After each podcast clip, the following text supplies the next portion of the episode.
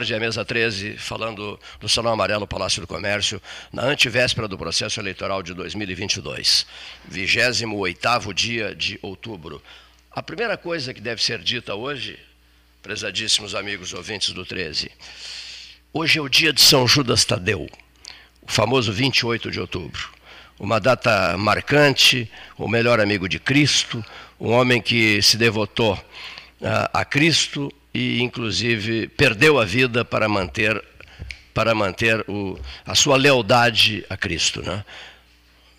28 de outubro, dia de São Judas Tadeu. Dito isso, um registro necessário. É, nós ouvimos anteontem o candidato ao governo do Rio Grande do Sul, Eduardo Leite, Eduardo Figueiredo Cavaleiro Leite. É, depois conversamos com a equipe de campanha do candidato Onyx Lorenzoni, né, que pediu para que ele se manifestasse também nesse segundo turno. Uma entrevista bem mais curta, né? bem mais curta, com o senhor Onyx Lorenzoni, ao 13 horas, ao 13 horas desta sexta-feira, que nós vamos ouvir na sequência. E aproveitando para lembrar que a mesa 13 horas estará transmitindo no próximo domingo, a partir do, das 13 horas, o domingo, 13 horas de domingo, né, que raramente vai ao ar o 13 horas de domingo. E se estenderá até a meia-noite na famosa cobertura das eleições, a história do pleito, ou como quiserem, expresso diurno, na parte da tarde, expresso noturno a partir do entardecer, que será o momento eletrizante dos processos eleitorais nos estados e na União. Eh, teremos a participação. Depois eu vou citar os nomes aqui. São 60 pessoas convidadas, evidentemente que por etapas, né? Por etapas. Um grupo participa uma hora, uma hora e pouco, depois chega o outro grupo, chega o terceiro grupo, quarto grupo, quinto grupo, sexto grupo. Estarão nos vagões do nosso expresso noturno, com oito vagões e mais o vagão restaurante, sob responsabilidade de Alessandro Orengo, da Genovese Vinhos sobre responsabilidade de, de, de, outros, de outros endereços conhecidos de Pelotas, como o Dom Samuca, né? que estará presente conosco na, na, nessa, nessa transmissão especial, nesse momento histórico para o país, num processo eleitoral que vai encerrar um longo período eleitoral e um período de intensas animosidades. Né? Espera-se muito que o domingo seja concluído com respeito ao resultado respeito ao resultado. Um país da, gigantesco como o Brasil, uma democracia que precisa se aperfeiçoar cada vez, cada vez mais, tem que, evidentemente, projetar isso, respeitar o resultado dos processos eleitorais que serão vividos depois de amanhã. Dito isso, seu Gastal, algum registro que queiras fazer importante? Ao teu lado, Silvio Chaigar, de, na, na, sentado diante de vocês, na, na, a turma que se senta de costas para 7 de setembro, né? é, Paulo Francisco Grigoletti Gastal, que está vivenciando esse processo todo eleitoral, como de resto todas as pessoas entusiasmadíssimas. O Paulo Francisco Grigoletti Gastal é o presidente do PP, está conosco, está conosco no estúdio. Acho que não tem como não deixar de fazer um comentário sobre o debate de ontem, né? Perfeito, isso mesmo. Um debate em TV aberta, que é horário nobre, né, entre Eduardo Leite e Onyx Lorenzoni, que fala em seguida, e que marcou a, noite de, de, de quinta-feira. Hoje temos o debate nacional, fechando a campanha né, na Globo, também fecho. canal aberto.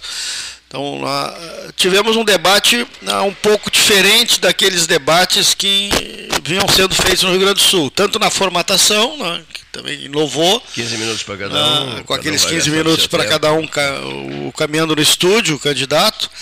E achei o, o nível do debate, da, da, da, da interlocução entre os, os candidatos, né, que deixou a desejar um pouco. Né. O, o eleitor como tem sido, né? o eleitor tem, não tem ouvido né, tanto aquilo que é proposto pelo candidato para a gestão do Rio Grande do Sul, de maneira assim é, eloquente, de maneira persistente, debatendo as coisas do Estado, e estão ficando muito no, no, no, no, no passado, no, nas acusações, enfim, não, não achei. Num determinado um... momento é. estabelece-se é, o cansaço, né? Ah, é, para, daqui a pouco ficaram naquele tema Caixa 2 durante 20 minutos ali, é. você falando de Caixa 2, Caixa 2, se acusando, né? E é. tal. Então, coisa meia.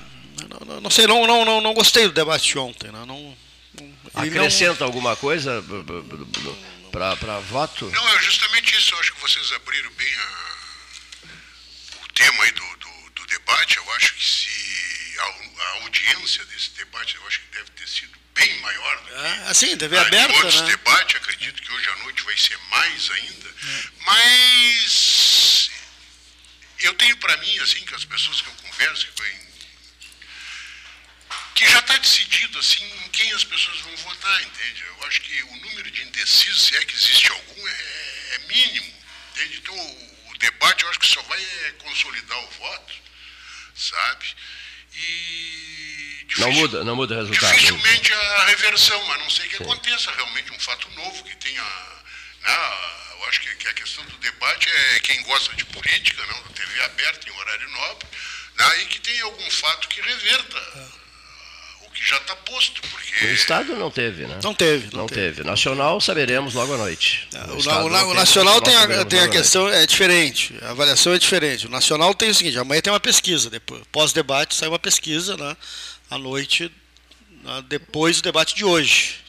Sábado teremos uma pesquisa. Pesquisas. Famosas e pesquisas. E temos a movimentação, que eh, quem analisa bem até não está conosco hoje, mas estará no sábado, no domingo, que é o Marcelo Oliveira Passos, que ele faz essa análise, inclusive no comentário dele de hoje, tá? que daqui a pouco a gente pode repassar para os ouvintes, que é o movimento eh, de, né, dessas plataformas de internet. Né? Então, tem o, a, a, campanha do presidente Bolsonaro que utiliza esse recurso super demasiadamente, entendeu? Tem, tem, muita gente, inclusive tecnologia, trabalhando nisso. Já foi assim no primeiro turno. Tá? E vai ser utilizado novamente. Né? Não tem, mesmo com o TSE né, tentando uh, barrar uma série de, de, de, medidas e com razão em, algum, em alguns fatos. O, o, esse movimento todo de última hora, de, de, de sábado para domingo, manhã de domingo, na, na, nas redes sociais, que vai chegar para o eleitor, vai ser, pode haver um, um, um movimento né, diferente daquilo que sai nas pesquisas. Né. Ontem eu assisti ao debate dos dois candidatos ao governo do Estado. Realmente, na minha opinião, não houve nada que pudesse alterar os votos. Concordo com a mesa quando a gente diz que o Estado, acho que quem já determinou o seu voto já está já tá determinado. Na questão do cenário nacional, nós temos diversas variantes que não estão presentes aqui no Estado. O Estado é, é muito regi regionalizado, as pessoas ali, vamos dividir em três partes do estado, a Zona Sul, a Serra e a região metropolitana, aonde todo mundo já tem a forma de pensar do seu jeito e aquilo ali, os dois candidatos estão preparados e estão jogando para a sua torcida. Quando a gente fala de Brasil, nós temos diversas variâncias. Então, o eleitor do Nordeste pensa de um jeito, o do Norte de outra forma, quem está na fronteira com países da América Latina está vendo, tá vendo um outro cenário e o eleitor gaúcho também. Então, corrobora na parte nacional. O que, que eu vejo aqui no, no Estado? Tem uma, um fortalecimento para a direita. Eu acredito que o Bolsonaro aqui, na, aqui no Estado sai mais forte do que no primeiro turno. E comparado às outras pesquisas que eu estou analisando, esse movimento também foi para Minas Gerais e para São Paulo. Embora eu acho que quem vai decidir as eleições ainda seja o Nordeste. O Nordeste, é. é há uma grande expectativa em relação a Minas, né, uma, uma, grande expectativa, não se sabe, na real, na real, a valer, ninguém sabe como é que está Minas, né, se, se Bolsonaro passou o Lula, se o Lula permanece em primeiro lugar, é, ou se há um empate técnico, isso, Minas é um, é um, dos grandes segredos. Mas eu acho que a gente pode avançar. Né? Vamos, né? podemos ouvir vamos, o vamos candidato. Vamos avançar, né? né? Senhor Leonir Bade da Silva, ah não, não é o Leonir o candidato. Não por gentileza. Senhores ouvintes, a Universidade Católica de Pelotas vai conversar agora com o candidato em segundo turno ao governo do Rio Grande do Sul, Onix Lorenzoni, tradicional frequentador da mesa 13 horas, que já está concedendo agora, né, hoje pela manhã, a sexta entrevista para a rádio. É isso, prezado Onix? Querido. Que já está concedendo agora, né, hoje pela manhã, a sexta entrevista para a rádio. É isso, prezado Onix? Querido Cleiton Rocha, querido amigo Paulo Gastal, uma honra estar de novo, né, aqui na rádio da universidade para falar o 13 horas é, para mim sempre é uma alegria, né? Tá aí. Eu gosto de aí, né? Tomar um café aí no, na nossa caneca, né? aí na mesa, poder debater o presente e o futuro do nosso Rio Grande. Mas hoje a gente vai aqui à distância, mas se Deus quiser vai dar tudo certo no domingo, Deus adquirir o povo gaúcho, e aí ainda é, dentro do mês de novembro eu quero estar aí em Pelotas e Aliás, já, já, já, tinha sido prometido né, pelo candidato que estaria conosco logo depois, logo depois desse processo todo. Né? O estresse, o estresse ontem conversamos sobre isso com o doutor Ney Guimarães Machado, psiquiatra, é, brilhante participação ontem. É, o estresse de um candidato, em quantas horas dorme um candidato por noite, Onix Lorenzoni? No meu caso, em média, eu durmo em torno de 5 horas. Né? 5 horas. É, é, eu, eu tenho um ritmo. O meu normal é dormir seis horas a seis horas e meia é, por noite, né? Porque eu acordo sempre muito cedo, como a Denise, minha mulher, é muito atleta, em épocas normais, né? Ela treina cedo, né? Então a gente acorda, faz um devocional às cinco e meia, a gente já faz há três anos. É claro, o nosso devocional já ser às seis, seis e dez as pessoas brincam com a gente, mas nos acompanham, graças a Deus. É um momento onde a gente lê texto da Bíblia, a gente né, faz uma interpretação do texto para o cotidiano das pessoas, né, e procura ser como pegando os pés de sal da terra e luz do mundo. Né. É, depois a gente treina, tanto ela quanto eu, né, e aí a minha agenda a partir de sete já, sete e meia no máximo, tá rodando já.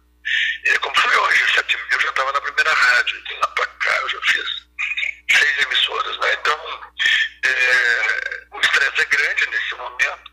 Eu tento, né, é, manter, assim, algum ritmo de treinamento. Faz dois dias que eu não treino, hoje de tarde eu vou dar um jeito de fugir para treinar, nem que seja uma meia hora. O, o, porque, aí, porque aí tu consegue dar uma relaxada, né? Perfeito. E, e recolocar as ideias em ordem.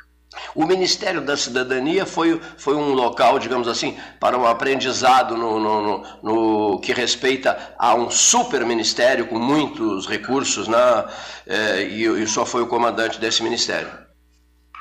Bom, é, o Ministério da Cidadania, a gente tem 400 bilhões de reais, né? fez um auxílio emergencial botou de pé em seis dias, né? Em seis dias nós temos do zero para seis milhões e meio de brasileiros pagos, né? Na quinta-feira santa de 2020. Depois, com mais um mês, né? A gente chegou aos 68 milhões de brasileiros e aos 26 milhões de elegíveis, de homens e mulheres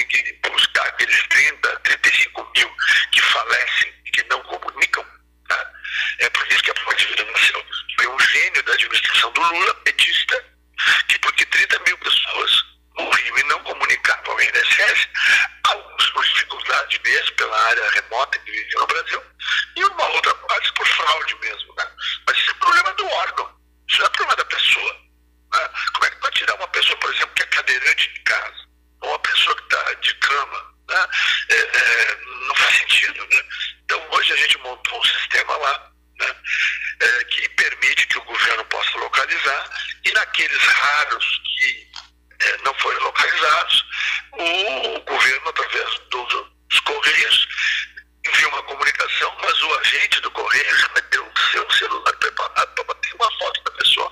Essa foto instantaneamente chega em Brasília, PNSS, acabou o problema. Então, quando a gente quer servir as pessoas, a gente encontra caminhos. Perfeito. Candidato Onix Lorenzoni, no 13 horas especial desta sexta-feira. Paulo Gastal Neto conversará com o senhor agora.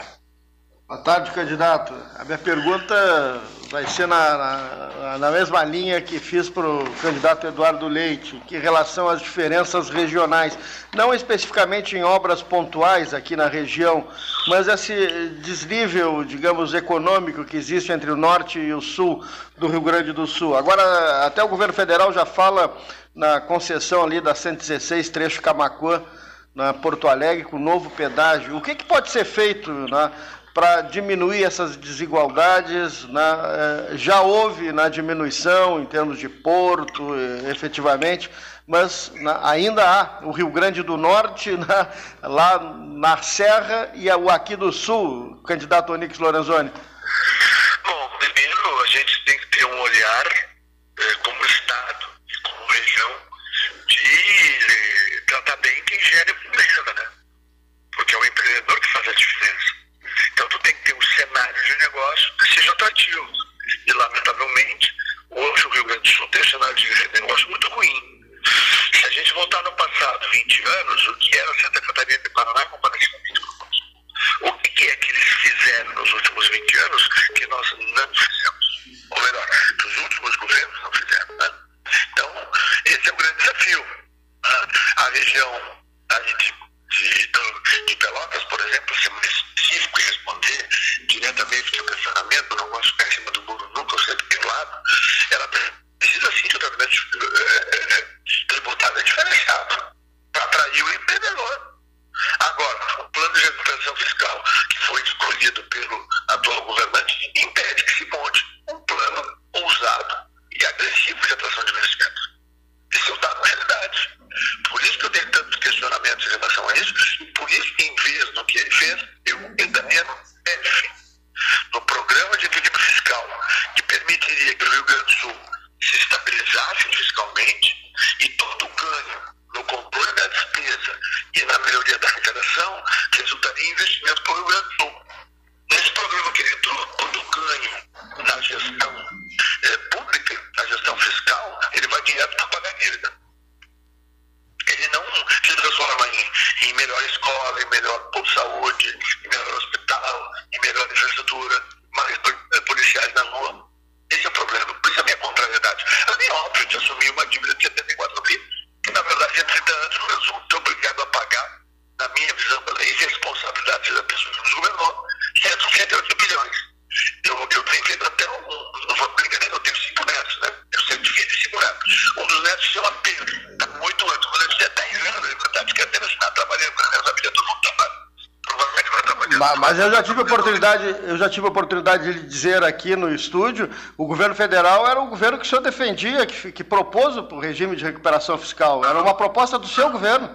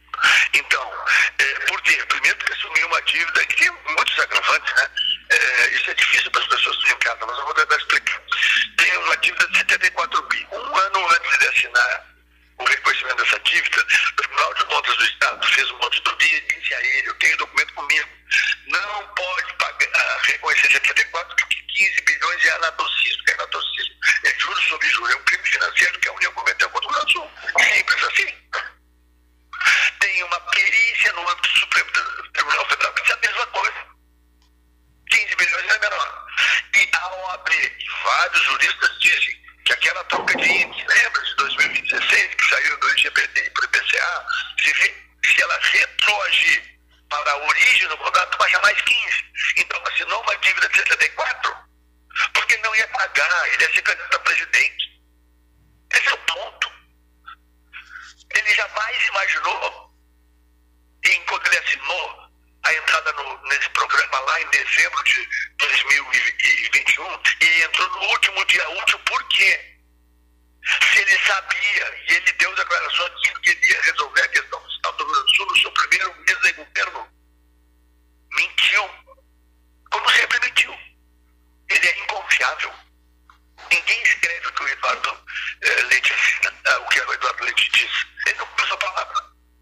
Então, se é feito um programa de crime fiscal, a situação do Rio Grande do Sul, no primeiro ano de governo dele, a situação fiscal do Rio Grande do Sul era excelente, e o Rio Grande do Sul poderia ter obtido 6 bilhões de reais com a União para investir em no Estado. Isso não seria importante? Claro que sim. Como é que vai ter? Por exemplo, vou dar um exemplo é, concreto. Agora, esse ano foi aprovado, autor do projeto de lei para omissões do deputado Adão Macedo, aprovado por unanimidade na Assembleia Legislativa. O que, que aconteceu? Foi vetado pelo governador Ranolfo. Qual é a desculpa para o veto? O regime de recuperação fiscal impede que todo e qualquer benefício fiscal seja dado sob qualquer argumento. O que, que eram promissões? Desenvolver lá na região das missões, padece do mesmo problema da metade da, da região sul eh, gerar emprego e renda através de serviço de turismo. Então, estou dando aqui, tô, tudo que eu estou dizendo é fato, está na internet, dá um Google, vai achar. É, é. Tem muita conversa fiada no Rio Grande do Sul. O problema é que a RBS acabou sendo o Diário Oficial do Estado, defendendo as teses do governador, por razões óbvias, né? Todo mundo sabe o que eu estou dizendo aqui. Como tem uma capacidade de, de divulgação gigantesca, né? Então hoje tem as pessoas olhando, não, esse rapaz foi uma objeção. Não, não foi não, é muito ruim. E irresponsável com o Rio Grande do Sul. No ano de 2021, quando nós, do governo do presidente Bolsonaro, andávamos pelo Brasil todo, tentando reativar a economia brasileira, olha que ele estava, andando de jatinho, para ser candidato a presidente da República. Perdeu por Dória. Enquanto ele não destruiu a candidatura do Dória, não chegou. Qual foi o resultado do partido dele? Eu fui líder do cético PSDB, tinha 65 deputados federais e o meu partido, o PFL, Barra tinha 64. Hoje tem 13 deputados federais. O PSDB, o PSDB acabou. E quem contribuiu de maneira decisiva para isso foi o senhor Eduardo Leite. Quem não vai o PSDB vai trocar de partido para poder correr atrás do presidente. É, é, candidato Onix Lorenzoni, Cleiton agora, é, evidente que vocês é, não, não, não têm tempo para conversar, né? para uma boa uma conversa, mesmo que curta. O senhor que esteve com, com, o presidente Jair Bolsonaro em Pelotas, inclusive, participou da conversa. Né? O senhor e o presidente, quer dizer, que estão com os olhos postos no período 2023-2026, né? Até eh, acrescente-se a isso uma pergunta que foi feita no debate de ontem, né? em sendo eleito, o senhor irá cumprir todo o seu mandato? Ou o senhor também poderá, é, digamos assim, nesse novo período, caso o senhor Bolsonaro se eleja presidente e o senhor governador, é, vocês pretendem estabelecer um vínculo fortíssimo entre Brasília e Porto Alegre, candidato Nix Lorenzoni? Meu querido amigo, eu vou te dizer que estão as considerações finais. Já foi deixa eu te contar. Nas finais eu disse, meu, meu projeto, a Claudinha, a minha esposa Denise, é o Rio Grande do Sul. Eu não vou ser candidato a presidente, eu vou cumprir um mandato de governador, se for escolhido pelo povo até o último dia do meu mandato. É um sonho de uma vida. Mas não é um sonho para poder colocar lá na minha biografia que depois dos mandatos que tive eu fui governador, não. É para servir. É para devolver para o Rio Grande do Sul todo o caminho, a confiança que eu recebi. Eu tive a honra de representar o Rio Grande do Sul no governo Bolsonaro. Exerci cinco ministérios. Quantas pessoas exerceram cinco ministérios de governo que tu conhece, Cleiton? E por que isso foi feito? Porque eu era um resolvedor, resolvedor de problemas. Tinha problema, foi assim, quando eu comecei a caminhar com ele, é, nem um ano depois do início da minha caminhada com ele, em fevereiro de 2018, que eu comecei a caminhar em abril de 17 nesse projeto, lá no Japão ele me pede para não disputar o estado mundial. Eu estava muito bem posicionado naquela época. O senhor Eduardo Leite, eu tenho foto, esteve em novembro de 17 no meu escritório em Porto Alegre, perguntou se eu sei candidato a governador. Se eu pretendo. E eu perguntei para ele, por que tu é, é, veio aqui me fazer essa pergunta? Ele disse, não, porque se tu não fores candidato, eu serei. Se tu for candidato, vou disputar outra coisa. Novembro de 17. Tenho testemunhas disso. Então, o que acontece? O meu projeto, o projeto da Claudinho, e eu sempre incluo a minha esposa, porque nós tomamos a decisão como família de vir servir o Rio Grande do Sul. O nosso propósito é servir as pessoas, é transformar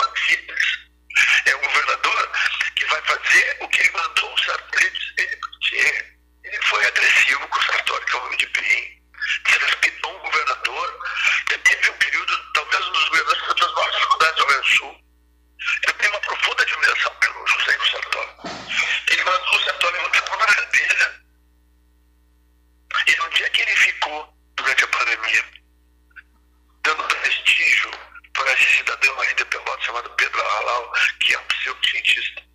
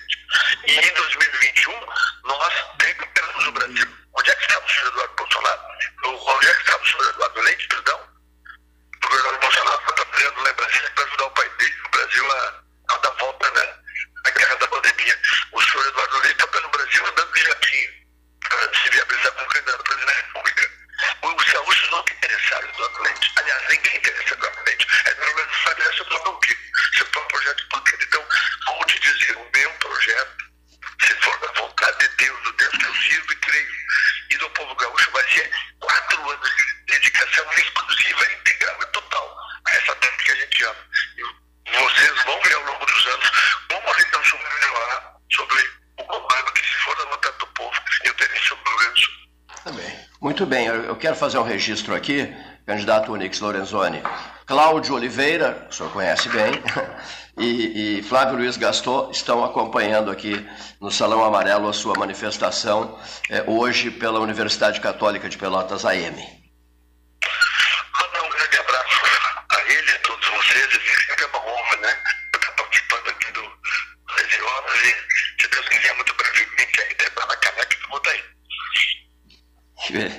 Aqui, pra, pra, eu, eu, sei que o senhor tem horário na, é, estabelecido, porque o, dia está complicadíssimo, a sua agenda está complicadíssima, então vamos é, para a sua manifestação final. Aproveitando ainda uma última pergunta, os senhores estão, o senhor e o presidente Bolsonaro, estão com os olhos postos também em Minas, né? Ah, sim, o trabalho está bastante forte lá, né? O governador fortemente em campo lá em Minas, né? Hoje, é, nós temos um apoio lá de mais de 700 prefeitos de Minas Gerais para o presidente Jair Bolsonaro. Aqui nós estamos trabalhando para aumentar a diferença em mais de meio bilhão de votos. A gente não pode esquecer que o serviço de utilidade pública é importante. Né? É, quase mais de um milhão e meio de gaúchos não foi votar, né? Gaúchos. Que a gente tem que estimular as pessoas a votar no domingo. Porque em jogo é a nossa democracia e a nossa liberdade, como diz o presidente sempre, né? E eu sempre reitero, né? É Deus, família, pátria e liberdade foram as colunas que sustentaram o Brasil nesses quatro anos, esse Brasil que avançou tanto. É, a eleição do presidente Bolsonaro vai nos colocar num patamar do Brasil que pela primeira vez em 40 anos vai crescer mais que a China nesse ano E nós podemos entrar no que o mercado financeiro chama de viés de alta, né? E nós vamos crescer é, o que a gente sonhava crescer em 2020, a pandemia veio e derrubou essas pessoas no mundo todo, mas nós imaginávamos em 2020 que ia ser 5%. Imagina, o Brasil quatro anos crescendo 5% ao ano. Que baita país que nós vamos ter. E o Rio Grande do Sul alinhado é, com esse Brasil verde e amarelo, que não quer saber do vermelho, socialista, que não quer saber de comunismo, socialismo. A Venezuela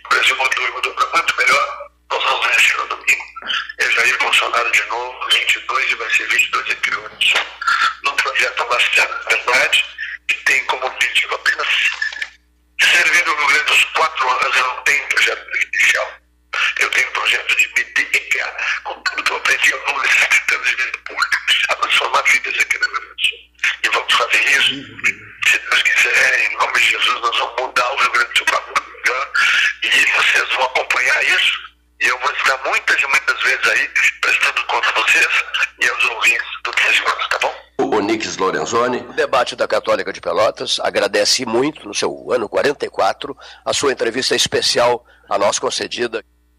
A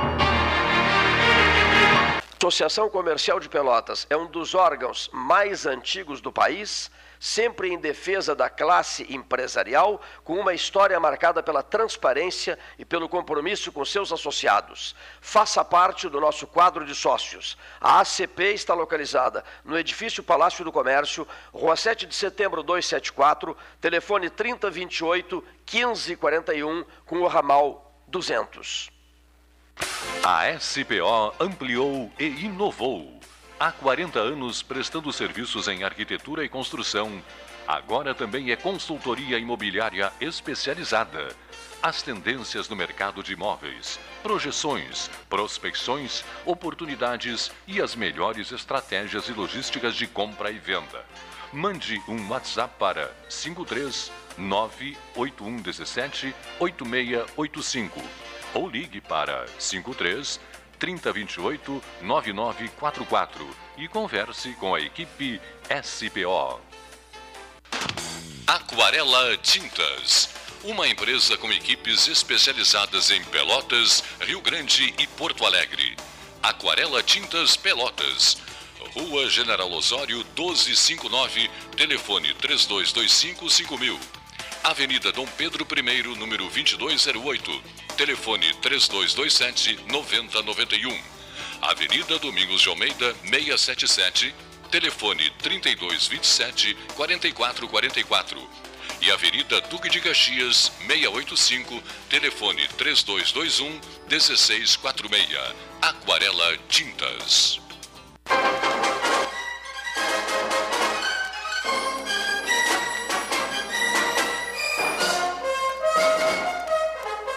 História do Pleito. No domingo, 30 de outubro de 2022, a partir das 13 horas. Eleições 2022. Universidade Católica de Pelotas, AM e debate 13 horas. Desbravar novos mares está cada vez mais fácil com a Polvo Internet. 400 mega por R$ 69,90 nos três primeiros meses e instalação gratuita.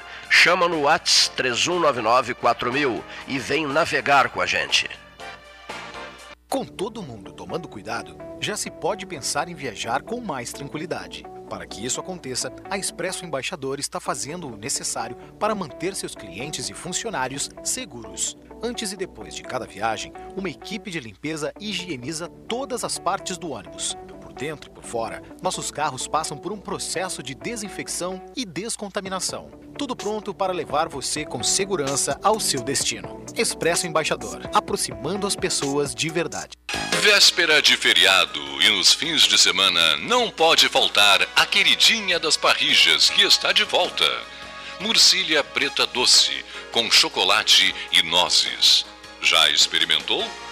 Alimentos Castro. Você encontra os produtos Castro em supermercados e nas melhores casas de carnes do Rio Grande do Sul. Chegou o Banri Shopping, a loja online do Banrisul. Aqui você compra grandes marcas e escolhe como pagar. Mas não é só isso. Eu comprei um celular parcelado no cartão de crédito Banrisul e eu ganhei pontos para as próximas compras. E eu parcelei um tênis em três vezes sem juros com Banri Compras e ganhei cashback. Aí juntei os pontos, mais o cashback e ainda deu para comprar um moletom. Viu? Só no Banri Shopping você tem compras, pontos e cashback num só lugar. Acesse o Banri Shopping pelo app Banrisul. Ferragem Sanches, Barros Cassal 16, Arial. Fone 3228 4188. De segunda a sábado, das 8 às 12 e das 13h30 às 18h30. Material hidráulico, material elétrico, tintas, vernizes, tinners, máquinas serra mármore, furadeiras, cimento cola e ferragem em geral. Ferragem Sanches, Barros Cassal 16, Arial. Quer comprar, vender ou alugar? A Imobiliária Pelota é a parceira ideal para a realização dos seus desejos. Opções inovadoras de atendimento a qualquer hora e em qualquer lugar. WhatsApp, visita remota, tour virtual, contrato digital e outras ferramentas seguras e práticas para você fechar negócio sem precisar sair de casa. Na Imobiliária Pelota, os sonhos não param. Acesse www.pelotaimoveis.com.br WhatsApp 991 11 7432 Chega de disputar o sono com o seu colchão. Escolha ter uma noite divina com essas promoções. Conjunto Box Casal Atena, conforto macio com molas pocket ensacadas em 12 vezes de 165. Conjunto Box Casal Era, conforto firme com molas Max Spring, também em 12 vezes de 165. Tudo com pronta entrega. É só na Life Sleep Comfort, em Pelotas, Rio Grande e Porto Alegre. Gostinho de biscoito caseiro. Sabe quando bate aquela lembrança de casa, mesmo estando longe? Com a Biscoito Zezé, esse sentimento te acompanha em todos os momentos. Do pão de mel ao folhado doce, do mignon ao folhado maçã e canela. Seja no chimarrão, no café da manhã em família ou na escola. Biscoito Zezé. Carinho que vem de família há mais de 50 anos. Ótica Cristal, crediário, cartão ou cheque, a vitrine do calçadão da Andrade Neves. Invista na sua saúde em 2022. O Cindy Lojas Pelotas possui uma parceria com o Plano Saúde Maior para oferecer benefícios exclusivos aos associados. Entre em contato agora mesmo pelo telefone 53 3227 1646 ou vá até o Cindy Lojas Pelotas, na rua Andrade Neves 2077, quinto andar e conheça os planos oferecidos. Unimed Pelotas o melhor plano de saúde, com urgência e emergência 24 horas. Panemio, alimentos saudáveis e conveniências. Osório, esquina Rafael Pinto Bandeira. Teleentrega 3225-2577. Genovese Vinhos, Delicateces, produtos de marca, a qualidade de sempre. Ligue 3225-7775, Doutor Amarante 526. Visite a sua Genovese Vinhos.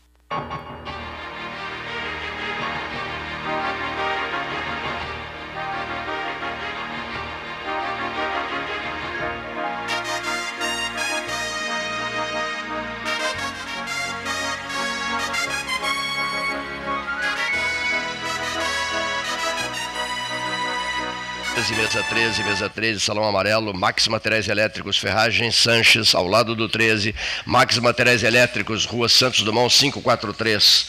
Max Material Elétrico genuinamente pelotense. Ferragem Sanches, presente na vida dos moradores de Pelotas, ali no bairro Areal, bairros Cassal 16, esquina Avenida Domingos de Almeida, Ligue Sanches 32284188. O problema você leva para Ferragem Sanches e eles resolvem. É problema, passa a ser um problema deles e a Sanches está sempre, sempre, sempre aberta. Móveis Miller e Italine há mais de 25 anos, móveis e cozinhas planejados na Orgolo 1018. Contate pelo WhatsApp um de nossos projetistas, 981 16 1018. Sua casa planejada. Rafael Imóveis a locação é garantida para o proprietário e ágil para o inquilino, aluguel sem fiador, aprovamos seu cadastro apenas com o limite do seu cartão de crédito sem comprometê-lo. Rafael Imóveis 3225-1100, Santa Cruz, 1992.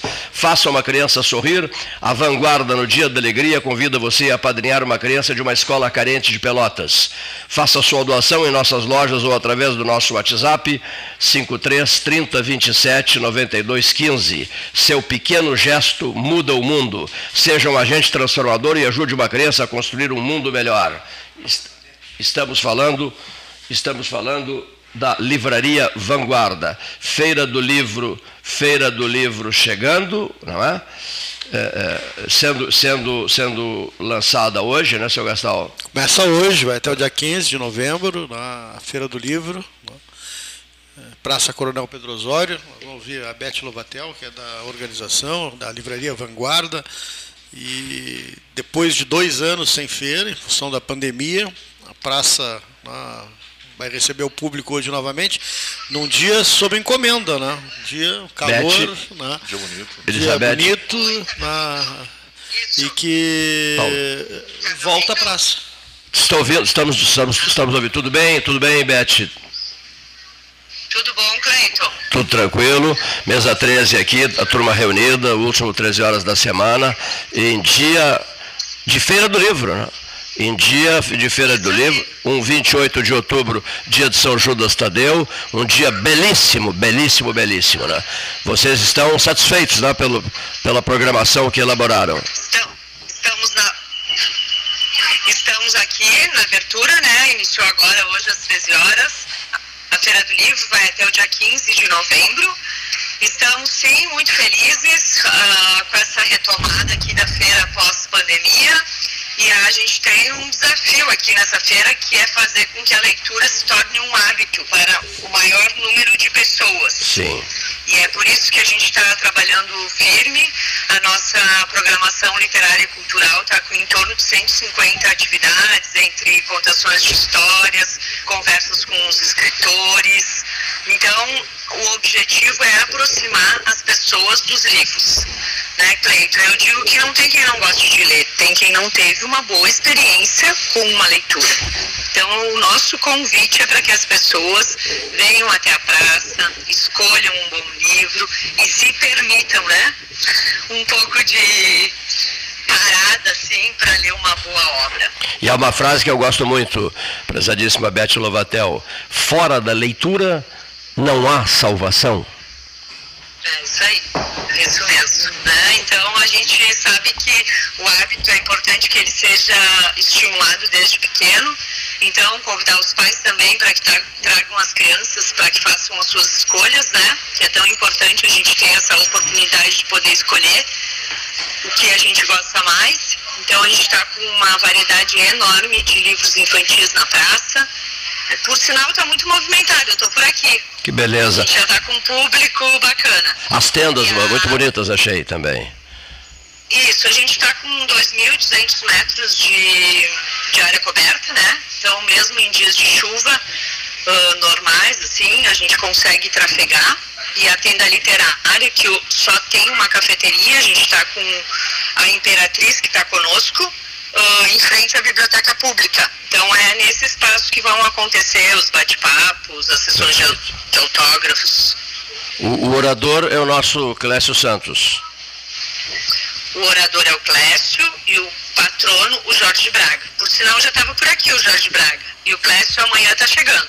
Ah, o Clécio. oficial que é às 19 horas. Ah, perfeito. O Clécio só. A gente estava querendo trazer o Clécio aqui hoje, mas o Clécio só chegará amanhã de Brasília, né? Isso. Uhum, isso mesmo. Outra coisa, o nosso amigo Nauro Júnior lançará o seu livro lá na, na no, na No shopping no dia 2? No shopping, dia 2, dia 2. E a né? Vita cabe em um Fusca. Isso. E no dia 15 ele encerra a programação.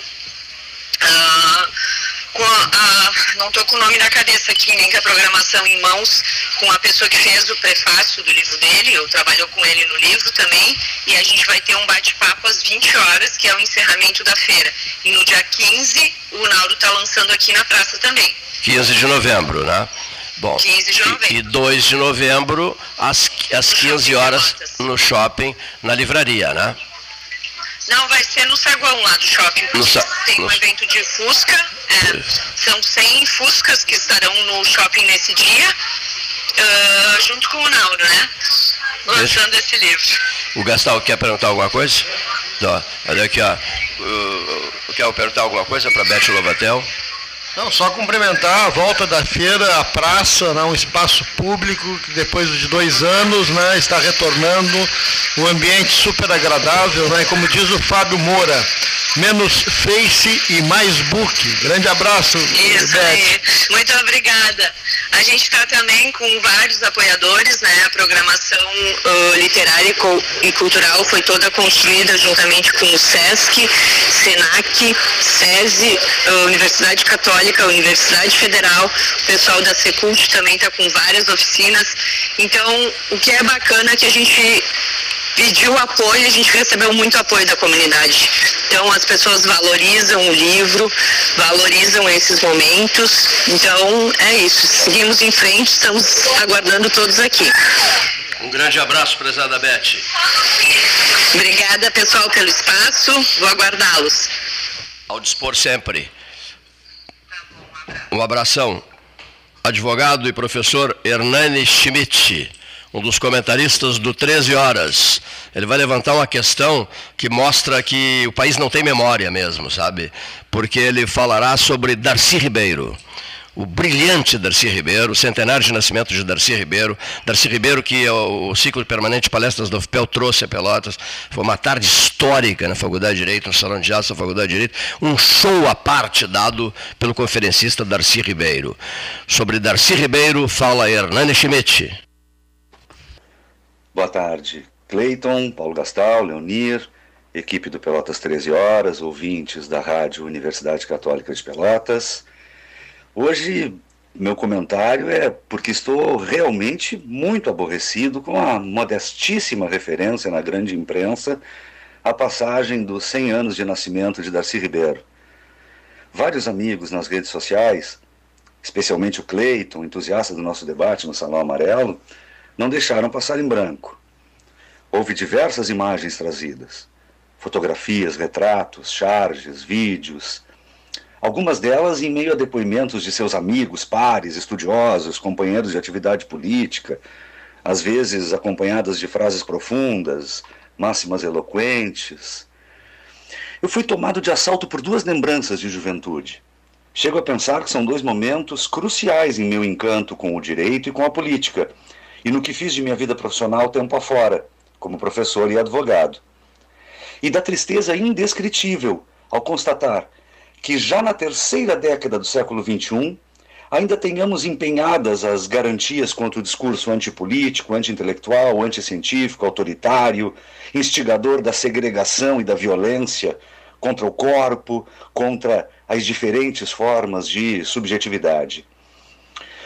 O primeiro episódio, em 1994, no auditório da Faculdade de Direito FPEL, ciclo dirigido pelo Cleiton Rocha, naquele ano com parceria do Diretório Central dos Estudantes, foi a palestra de abertura integrada às comemorações dos 25 anos da universidade.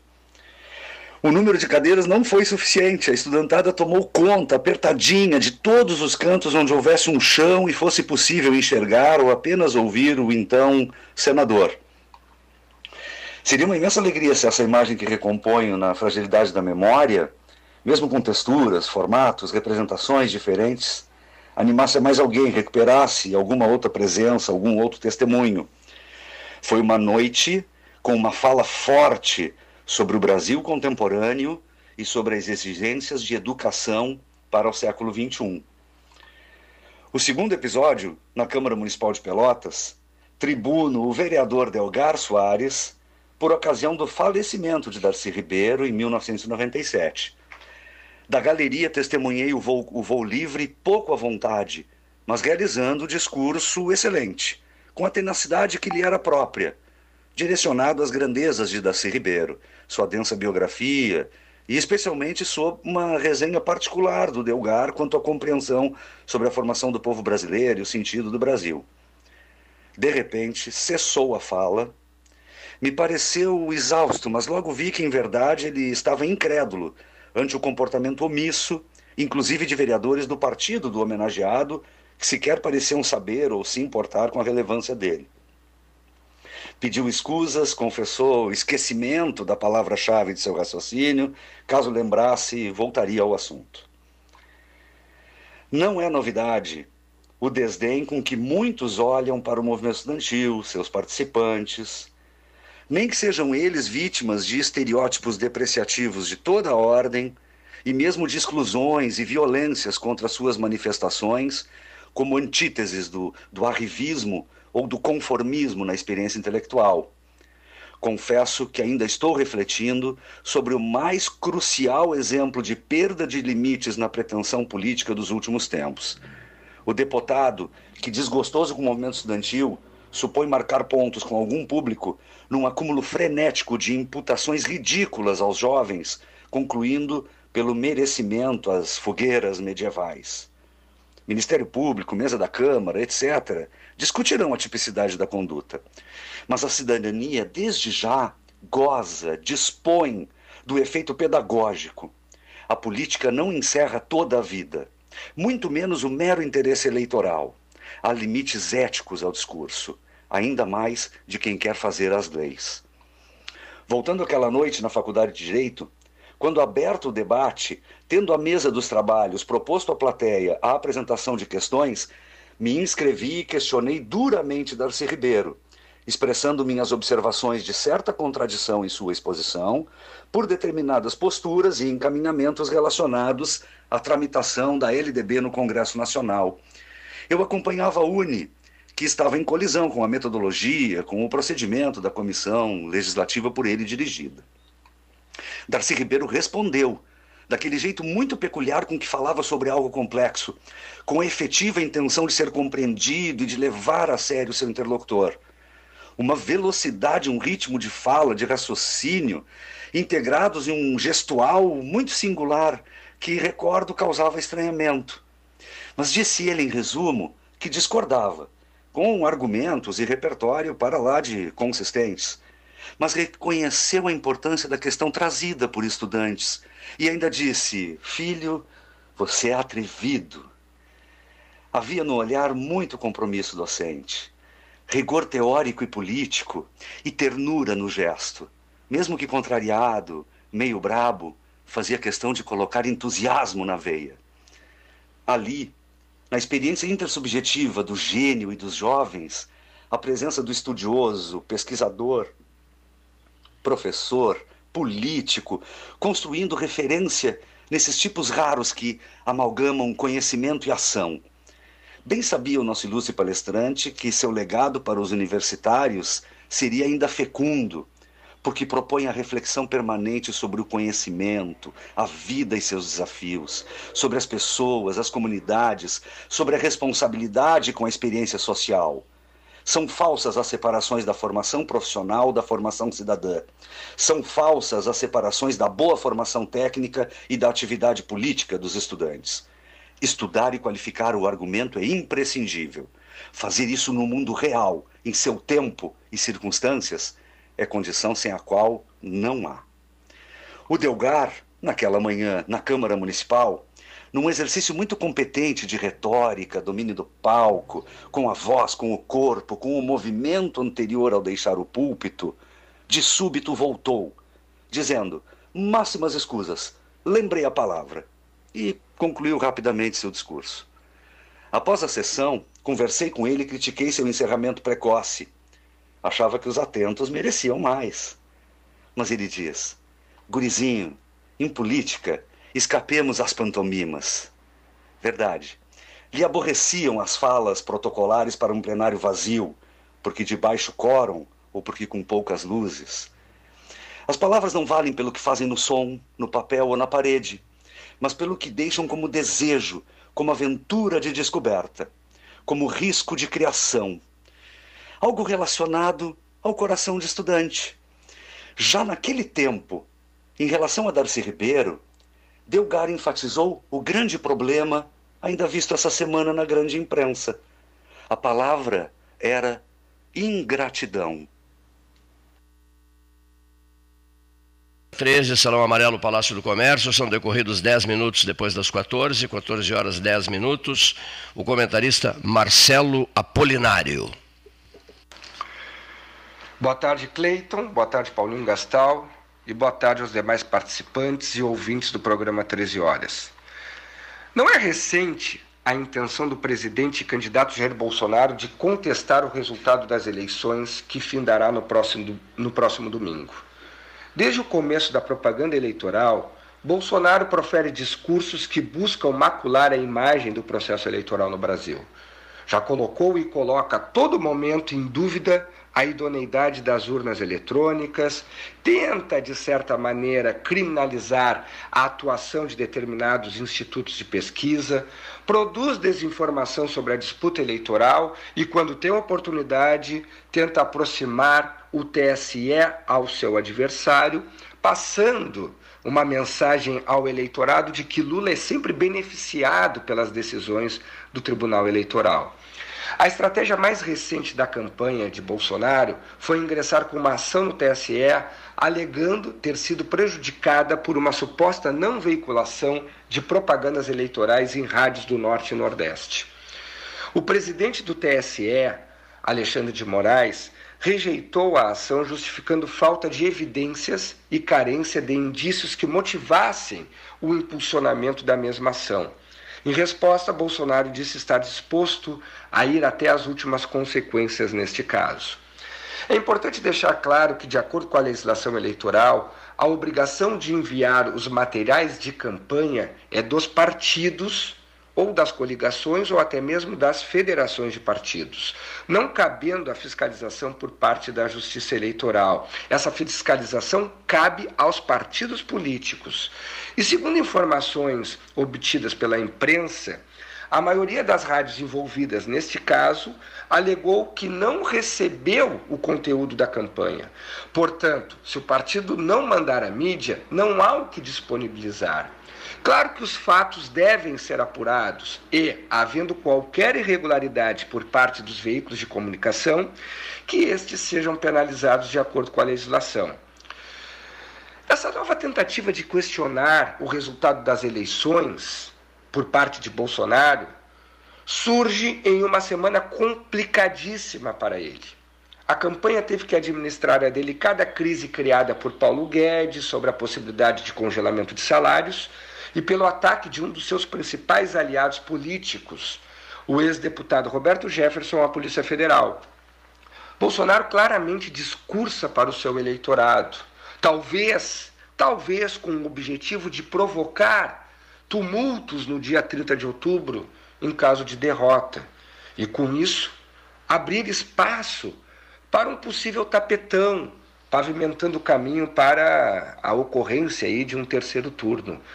Bolsonaro age de forma muito similar a Trump, quando o ex-presidente norte-americano, também com atos muito parecidos, contestava, desde antes do resultado oficial, a legitimidade das eleições.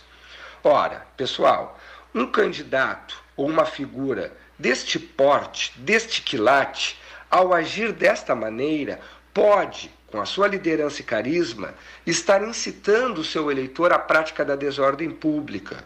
Portanto, é, se deve ter muito cuidado nessa hora. É preciso que se tenha responsabilidade republicana quando se faz determinadas ilações ou acusações. Também me chamou a atenção o fato de que aliados do presidente cogitaram a suspensão das eleições sem um mínimo respaldo constitucional e sem um mínimo respeito ao eleitor, às instituições e à democracia. E isso tudo ocorreu a cinco dias do segundo turno. Ainda que esses fatos sejam verdadeiros, os mesmos não apresentam quaisquer elementos razoáveis para se requisitar a suspensão ou prorrogação das eleições. Reitero, ao que tudo indica, o erro foi da campanha do candidato Bolsonaro e não é da responsabilidade do tribunal fiscalizar o conteúdo das inserções transmitidas pelo rádio. Ademais, Bolsonaro tenta conectar Lula nesse episódio sem nenhuma evidência, buscando prejudicar mais uma vez com desinformação a campanha do seu adversário. Dito isto, e pelo conjunto dos fatos, eu poderia dizer que eu concluo dizendo que agiu bem o ministro Alexandre de Moraes em negar a ação e apontar possível cometimento de crime eleitoral com a finalidade de, de tumultuar o segundo turno do pleito em sua última semana, bem como de haver pedido à Procuradoria Eleitoral a instauração de procedimento administrativo e apuração de responsabilidade em eventual desvio de finalidade na utilização de recursos do fundo partidário dos autores da ação. Bolsonaro vai criando narrativas de que o jogo está desequilibrado em favor do seu oponente e deixa claro que o árbitro da disputa veste a mesma camisa do seu adversário. Mas não esqueçamos que quem tem à disposição a máquina pública é ele. Não esqueçamos que ele tem usado é, a máquina pública para fazer campanha. Foi assim em reunião com os embaixadores dos estados antes mesmo do início da campanha eleitoral, foi assim no discurso da ONU, foi assim no enterro da rainha, foi assim no primeiro turno e está sendo também neste segundo turno. Por fim, eu gostaria aqui de é, pedir ao eleitor que vá votar no domingo, que exerça né, e que possa exercer um dos mais importantes direitos fundamentais, que é o direito ao voto o direito de participação na vida política do Estado, pois os demais direitos derivam deste. Além disso, é importante ter a consciência de que a política, por mais que não se goste dela, promove impactos significativos em nossas vidas. É? Também gostaria é, de desejar é, uma ótima eleição, que tenhamos é, uma eleição é, transparente, que o pleito seja pacífico e que o resultado das urnas, que é uma consequência da vontade popular, seja respeitado. Mais uma vez, muito obrigado pela atenção. Foi uma satisfação enorme poder ter conversado com vocês e até a próxima. Um forte abraço e um ótimo trabalho a todos. Senhores, 14 horas 17 minutos, hora oficial Ótica Cristal, Salão Amarelo, Palácio do Comércio, Maurício de Abreu e Lima Guimarães. Amigo Cleiton Rocha, Paulinho Gastal, Leonir Badi, os senhores ouvintes do programa Pelotas 13 Horas. Eu sou um homem que levanto cedo, apesar da idade, continuo a minha labuta diária no trabalho com uma fonte extraordinária de luz no meu caminho. Porque acredito que realmente o trabalho é uma bênção divina. É uma oportunidade abençoada de experiência e de discernimento. E neste momento, portanto, Neste momento, portanto, eu quero dizer que observando o nascer do sol de uma forma intensa e extraordinária, mais uma vez eu encontro os motivos para compreender a presença divina, não só na construção dos mundos, das estrelas, das galáxias, dos planetas, que são simplesmente quintilhões que nós podemos contar, fora aquilo que não conhecemos, fruto do limite das nossas ignorâncias. No entanto, eu queria dizer nesse momento em que olho para o sol nascer e vejo o, a, o equilíbrio da natureza, a comparação com o desequilíbrio que se vive na Terra nesses momentos. São guerras fraticidas, são imposições totalitárias pela força. Fala-se em democracia, mas não se usa democracia. A democracia é exatamente a tomada do poder e, a partir daí, a escravidão daqueles que naturalmente ficam ah, seguindo as orientações daqueles que dirigem os planetas, são espíritos extremamente infelizes, na verdade, porque pode observar, são raríssimos as condições em que se encontra a paz, em que se encontra o equilíbrio. E nós assistimos na terra de Santa Cruz, que amamos tanto, que é a pátria brasileira, um momento extremamente difícil, de grande confusão, uma verdadeira guerra de vibrações. A vibração do mal tentando destruir a vibração do bem. E o mais inacreditável, o silêncio dos homens de bem. Eu continuo analisando aqueles que continuam ou ao lado do muro ou em cima do muro, esperando para ver para que lado tomba e naturalmente voltarem a exercer suas preferências e, a, e as suas acomodações. Raros são aqueles que procuram manifestar, não se omitindo, o direito ao respeito, o direito à família, o direito à prece, o direito, acima de tudo, à luz que é capaz de permitir que olhemos os nossos irmãos com respeito e carinho, mas também possamos olhar pelo dever que nos impõe do ponto de vista espiritual as fraquezas dos seres humanos. E hoje se observa no Brasil algo incomparável. Eu tenho 56 anos de vivência eleitoral, ou seja, de, há 56 anos eu compareço para votar, portanto sou um homem velho.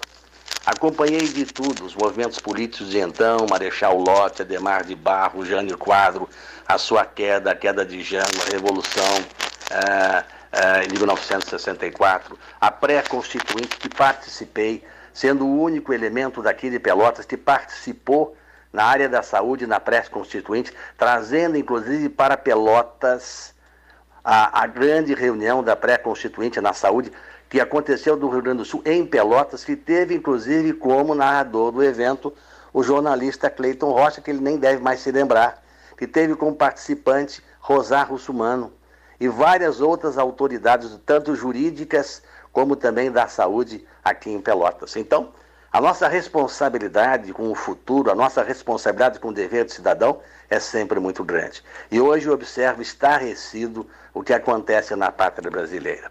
Aqueles que deveriam manter a ordem, a disciplina e deveriam manter a Constituição são os primeiros a rasgá-la. Fala-se em democracia neste momento, mas o que existe é um regime de força, em que uma autoridade determina tudo, sem que ninguém questione, Apenas se encontra murmúrios de algumas autoridades, mas o silêncio total é e constrangedor. É um silêncio que constrange as criaturas que querem o bem e que querem, acima de tudo, a democracia e a paz. Resta a cada um de nós, neste momento tão decisivo da nação brasileira, refletir com muita profundidade o que queremos, porque será tarde. Nós temos exemplos muito claros na América Latina do que significou os regimes de força. Nós temos muito claro o que significa aqueles que pregam a disputa entre classes, aqueles que pregam as guerras fraticidas, aqueles que pregam a usurpação do poder, naturalmente, digamos assim, refletindo uma democracia utópica, porque ela não é verdadeira. No momento que tomam o poder, transformam naturalmente em escravidão aqueles que naturalmente lhes são comandados. É um momento decisivo para esta pátria abençoada, mas eu olho, e naturalmente pelas condições espirituais, e vejo quando naturalmente Jesus se dirigiu ao sociólogo Elio em espírito, que mais tarde deveria de ser o infante de Sagres, que deveria de abrir os canais para descobrirem as pátrias americanas, em especial o Brasil, que aqui haverá de ser o celeiro do mundo e a pátria do Evangelho.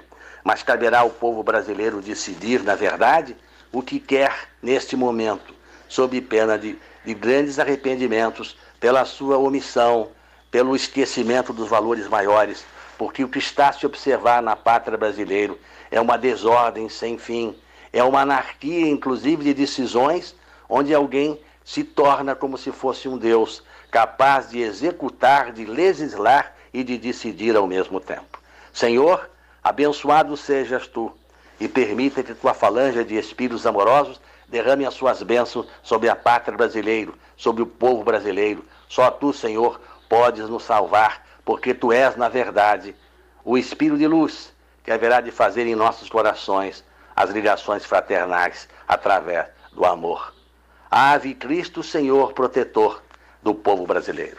Uma bênção aos senhores ouvintes do programa Pelotas 13 Horas e o meu convite para fazerem uma oração antes de se dirigirem às urnas, para refletir de uma forma segura o melhor para o caminho da pátria brasileira, da família brasileira e do cidadão brasileiro.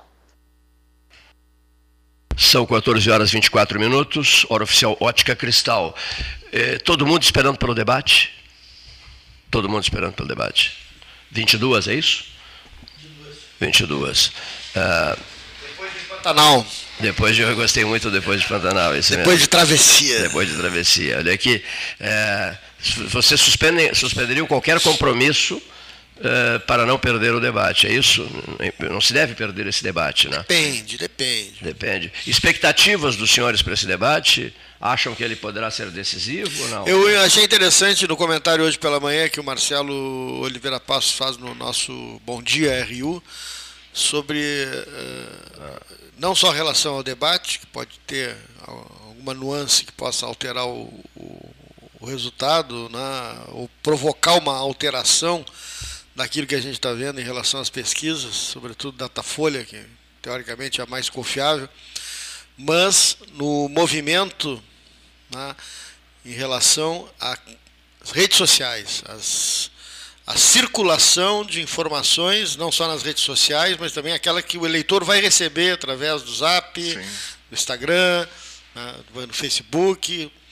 Na, agora há pouco estava ouvindo o Marcelo Apolinário falando sobre a questão do, do, do, do essa questão da, da, das rádios lá do Nordeste e tal, esses factoides que vão sendo criados, né? E que isso poderia ter um movimento assim de, de uma onda de última hora, né? Que, que já se viu, né? Ela já se vai- viu, já se viu, inclusive no, no, no- no primeiro turno, né? No resultado do primeiro turno, na, as pesquisas aponta- apontavam um percentual X para o presidente Bolsonaro e ele fez muito mais daquilo Na que se- última hora? Na última hora. Final. E obviamente esse movimento de última hora foi muito em decorrência dessa agilidade que, no, no teu entender, é maior do grupo do, lado Bolsonaro que do Lula. é. né? Melhorou. E na- fazer na- essas. Melhorou um lado. Em que pese o o TSE tenha eh, criado de última hora também um, Sim. uma barreira mais, maior, mais né? forte, mas não vai ter como Não, controlar. Não tem, não tem. como Não, controlar. é muito forte. Na essa verdade, assim, eles, eles têm um know-how já. é. Todo o governo Bolsonaro, quem cuidou disso foi o filho dele, o Carlos Bolsonaro. O né? Carlos Bolsonaro. E, e eles são muito fortes. Eles fizeram essa campanha massiva no final ali da- da- do primeiro turno, conseguiram, Conseguiram. reverter, É. tirar uma margem de vantagem do, do Lula, que as pesquisas não, não, não captaram. Né? E amanhã a gente vai ter. Uma, amanhã. É, amanhã. Sábado a gente vai ter as duas pesquisas fundamentais. Os senhores é o têm sempre um pé atrás em relação às pesquisas? A propósito de- delas? Não, é- é- elas erraram muito, né? As, as poucas pesquisas. Se elas erraram tanto, no primeiro, no não primeiro dá para confiar nessas pesquisas. Agora, não, agora né? na verdade, no Ou elas- segundo turno, Ah. Cleiton, no segundo turno a gente tem mais facilidade para fazer pesquisa, porque são só dois candidatos. Então é mais fácil, né? É uma pesquisa de binária, né? Sim ou não, né? O Lula ou Bolsonaro e acabou. No primeiro turno você tem vários candidatos, por exemplo, erraram feio com o Ciro Gomes, erraram com a Simone Tebet, né? Foram vários. Eu acho que nós erramos, nós, na- Sim. comunicadores e, de certa maneira, o público em geral, as pessoas, erram em superdimensionar Isso, as pesquisas. exatamente. Muito bem dito, muito as bem pesquisas, dito. elas são Não estão com essa bola um dos instrumentos É, nós foto de um momento. como, como é o café aquário, conversando com um ou com aquilo outro. você falou, como é- é, é momento, né, ir Paulo? foto É- de um momento. não, olha aqui, no, ei, no Paulo. jogo de futebol Não é que um você filme, conversa não é um com filme. com o outro. né? Ei, Paulo. Como nós aqui. É momento. Ela né, é Paulo? mais um- momento, é momento. Ela é, um, ela é mais uma. então a gente superdimensiona essa capa de jornal, Não. capa Tem de coisa. É momento. O debate de hoje, o debate não sabe, não sabe o que vai acontecer no debate de hoje. Até o sistema será o americano, né? Não sabe o que vai acontecer. Que show, que show, que show deu a Band, hein? Que a Globo vai fazer o debate no padrão Aí americano. sai a pesquisa depois do debate. Depois. Vai sair, que vai circular amanhã. Perfeito. Mas ainda tem sábado para domingo na madrugada que vai Redes rolar sociais, outras coisas sociais. depois do debate. O que, que vai ter Nas de redes novidade na, E aí não na, tem pesquisa. na, na WhatsApp, na rede As social? piores lá- na- denúncias vão ser feitas dizer, de é, sábado então para é isso, domingo. E aí não vai ter pesquisa. fulano, a pesquisa não é vai ser assim. eleição. Não a é pesquisa vai assim, ser eleição. Não, não é, não é, e eu acho Tem assim, razão. o, o Marcelo, Marcelo As tá aqui- pesquisas, tá aqui que força com as Eu acho pesquisas, assim, ó, né? é, que, é que do primeiro turno para o segundo, eu acho que também houve o raciocínio, vamos dizer assim, do, do, do- do eleitor. Eu não acho que erraram com o Ciro Gomes, nem erraram com a, com a Simone Tebet. pesquisas, Simplesmente, as pessoas optaram por para que tivesse o segundo turno, para que houvesse o segundo turno. Eu Eu, achei- vou votar para que haja o segundo turno.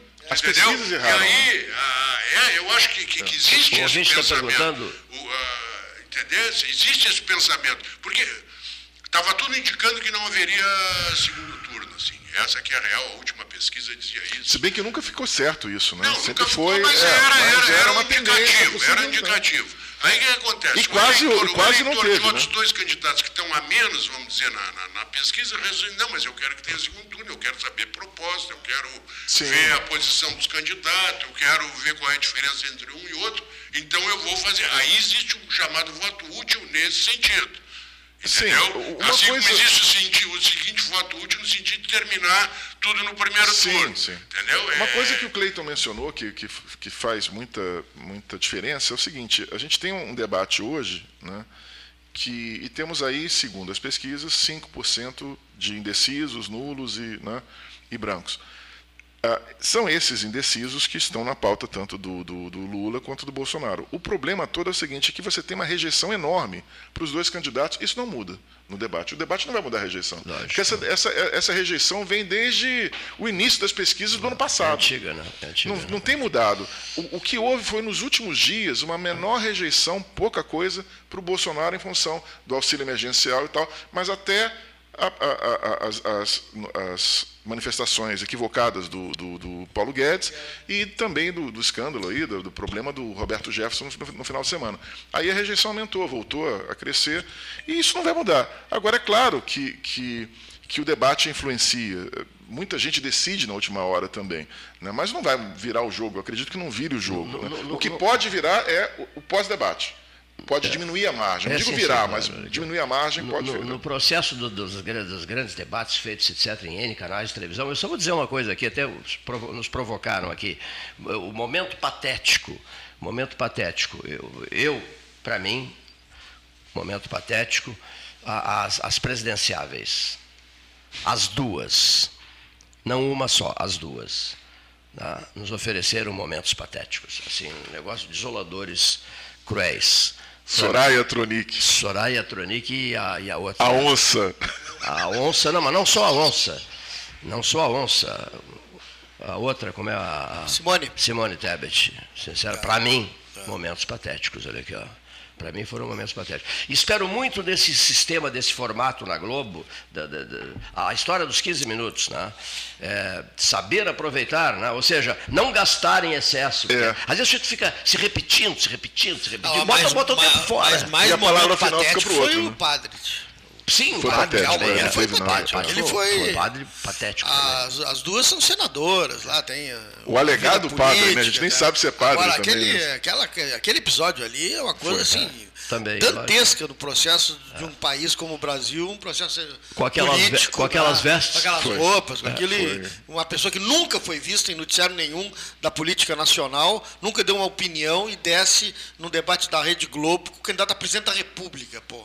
E outra, Olha a dimensão disso aí, o tio. brilhante Ciro Gomes, que ficou aqui um tempão eh, conosco, o- ele é brilhante mesmo, né? Agora, ele pega um jeito, é contra o camarada, é contra, é contra, é contra, é contra, depois adere. É coisa maluca, né? Vai, vai o sujeito entender um troço desses, né? Tô certo ou não?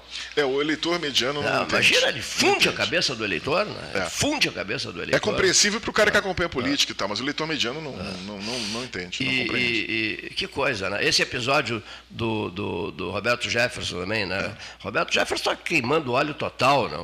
Está doente o Roberto Jefferson, está muito doente o Roberto Jefferson, né? Tá. Ah, tá, ah, até parecia que o Roberto Jefferson queria mesmo era morrer naquele dia, né? Não, eu, eu acho mais até, eu acho, eu acho que deu pro Roberto Atirou Jefferson para- e para ele que atirassem voltar, nele. Diz o nosso colega aqui, para a primeira instância, entendeu? Deu, ele não é mais deputado, ele É, não é foi mais um nada. horror, um horror. Entendeu? Então, É, agora ficou. se ele tinha um papel a cumprir, ele cumpriu nessa última atuação dele, né? é, Mostrar realmente. Foi um horror. Eu tenho um amigo que fala que o Roberto Jefferson é o traidor, o grande traidor da política brasileira, porque ele foi o cara que denunciou o mensalão, né? Isso. em tese ele traiu o Lula, né? e depois agora ele vai e trai o Bolsonaro. Ele é, essa é uma figura, assim, é, é, é triste, mas é, mas é emblemática, é uma figura assim que, que, que os livros de história vão dizer, pô, esse cara, né? Quem foi esse cara, né? Quem- Mas quem eu acho o- que ele projetou um final para a vida dele, né? Acho que ele queria morrer. Ele, queria levar um tiro. Ele queria- ele sim. deu, Quem ele, deu ele- tantos ele tiros deu queria tantos levar, tiros, ele queria achou levar. que a polícia ia atirar também. É. E aí ele morreria como uma espécie de mártir e tal. E, e aí deu tudo errado. ele Virou uma pensou, piada, né? Mais uma pergunta. Minas decide, vocês acham? Minas é decidirá? Minas, São Paulo ou Nordeste? É não, não, não está aquela, aquela, aquela esperada virada que o Zema faria. É, não, ah, não, o Zema não. vai, vai mudar o. Vai virar o jogo em Minas, é, não, não, tá. virou, não virou. Não virou. Não virou, não virou o jogo em Minas, não. Porque o norte de Minas, o Vale do Jequitinhonha, que é muito pobre, que é ah. ali fronteira com a Bahia, com o Nordeste, Aqui, o pessoal ali é, é, mais nordestino, mineiro é. nordestino. Mas eu fiz uma pergunta para os senhores, para a resposta rápida que o programa está Minas tem Nordeste, tem o Sul, ali já São Paulo e Rio ali, Sudeste, que é, que é rico. Juiz de Fora, que o pessoal torce para o Flamengo, para o Fluminense. É, eu perguntei, eu perguntei, várias, o Minas, várias Minas. O Minas, o São Paulo, o Nordeste vão decidir a eleição? Eu fiz uma pergunta que, que os senhores acham? Tradicionalmente, Minas sempre decide por conta disso que o, que o, que o Paulo Gastal estava mencionando. Minas é, é, o retrato do Brasil. São né? Paulo, o, Haddad, as... o, o, o Tarcísio estava com uma folga e agora já o Haddad emparelhou. Sim. Por isso é que eu acho que São Paulo é que vai decidir. É, pode ser São Paulo. Um universo muito maior. De, é. ter, ter, ter, debate ontem o, bastante, teve, foi, foi, foi não teve o alto nível que o Leite se referiu do outro. Do, da Band, né? É. Que teve um nível melhor. colégio eleitor que dependia de Senhores, Minas. Pergunta do Paulo Costa. Nesta pesquisa, depois do debate da Globo de hoje, os senhores acreditam? A ciência é mais confiável. Eu acredito. É mais confiável. Não, é, não é questão de acreditar, não, mas ela, ela é que retrata mais fielmente né, um, um período, um dia an anterior à, eleição, à véspera da eleição. Retrata aquele cenário, que pode mudar de uma hora para outra, porque você tem ainda redes sociais. A campanha Sim. terminou, não terminou nas redes sociais, ela vai continuar até domingo. Domingo você tem ainda redes sociais, forte, e, e, e a articulação da campanha bolsonarista é muito forte nisso muito forte, né? E a, e, a, campanha petista melhorou com Janones entrando lá para cuidar dessa parte, mas não é ainda. Perto da campanha bolsonarista é muito frágil. Eles não têm o know-how da, das Pessoal, redes sociais. Está tudo em aberto? A margem ainda há uma percepção de vantagem clara para o Lula. Né? Se pode se reverter ou não, aí é uma, é, uma, é uma questão. Aí vai depender do debate de hoje à noite e, da, e da, das redes sociais. Não dá para dizer, cravar que o Lula está eleito, mas também a gente é, tem que dizer né, tem, que, que há uma vantagem. Ele tem uma percepção de vantagem clara. Perfeito. E no Rio Grande do Sul, para fecho de conversa? A mesma coisa em relação ao Eduardo Leite, mas só que no caso aqui, as pesquisas mostram uma vantagem maior para o Eduardo Leite. É, né?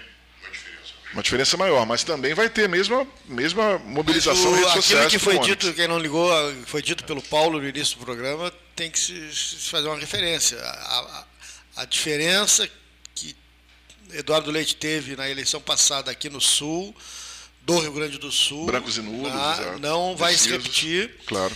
É, na Serra o cenário é outro. Na Sim. região metropolitana ele teve uma votação expressiva em relação ao Onix. Então, a, a, margem essa que está nas pesquisas, ela pode ter uma variável aí. Sim, que, tem, tem, uh, tem, A gente tem que ter uma expectativa que não é uma, uma, uma, uma solidez, né?